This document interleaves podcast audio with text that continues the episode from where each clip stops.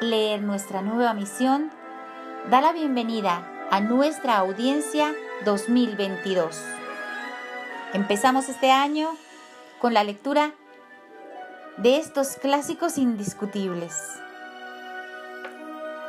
Dioses y héroes de la mitología griega, de la argentina Anna María Schua. Así comenzó el universo. Antes que todas las cosas, en el comienzo de todos los comienzos, solo existía el caos infinito, la confusión y el desorden de lo que no tiene nombre. Y del caos surgió Gea, la madre tierra, enorme, hermosa y temible. Como Gea se sentía muy sola, quiso tener un marido a su medida, pero ¿quién podía ser tan inmenso como para abrazar a la tierra entera? Ella misma creó entonces el cielo estrellado, que es tan grande como la tierra, y todas las noches la cubre extendiéndose sobre ella, y lo llamó Urano. Gea y Urano, es decir, la tierra y el cielo, tuvieron muchos hijos. Primero nacieron doce titanes, varones y mujeres. Después nacieron tres cíclopes, gigantes, con un solo ojo en medio de la frente. Los cíclopes fueron los dueños del rayo, el relámpago y el trueno. Y finalmente nacieron los tres hecatónquiros, monstruos violentos de 50 cabezas y 100 brazos. Urano desconfiaba de sus hijos, temía que uno de ellos lo despojara de su poder sobre el universo, y por eso no les permitía ver la luz. Los mantenía encerrados en las oscuras profundidades de la tierra, es decir, en el vientre de su propia madre. Ese lugar oscuro y terrible se llamaba el Tártaro. Gea inmensa, pesada.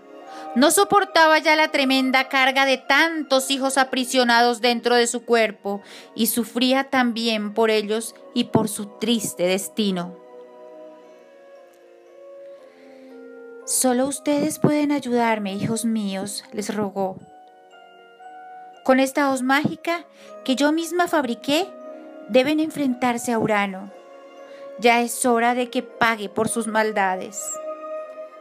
Pero los hijos, aunque eran enormes y poderosos, se sentían pequeños frente a su padre, el inmenso cielo estrellado, y no se atrevían a asomarse fuera de la madre tierra.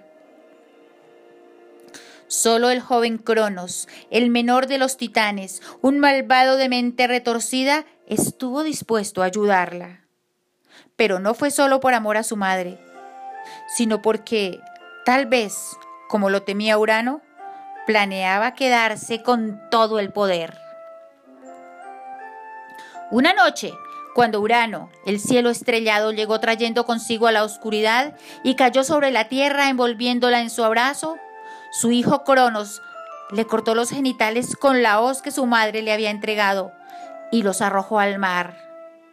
En ese lugar, rodeada de espuma, nació la más hermosa de las deidades, Afrodita, la diosa de la belleza y el amor. Maldito seas, gritó Urano enloquecido de dolor. Yo te condeno a que uno de tus propios hijos te destruya como hiciste conmigo. Entretanto, Cronos le había prometido a su madre liberar a todos sus hermanos de las profundidades del Tártaro, donde estaban encadenados. Pero cuando vio a los cíclopes y a los hecatónquiros de aspecto tan aterrador, decidió que era mejor volver a encadenar a esos monstruos. Solo los titanes, los más parecidos a él, quedaron libres y lo ayudaron a gobernar. Urano no murió, pero ya no tenía el poder. Ahora era Cronos, el joven titán de mente retorcida, el que reinaba sobre el universo. Con este abrebocas acerca de los clásicos griegos y latinos? Empezamos este año 2022. No olviden que leer es nuestra nueva misión.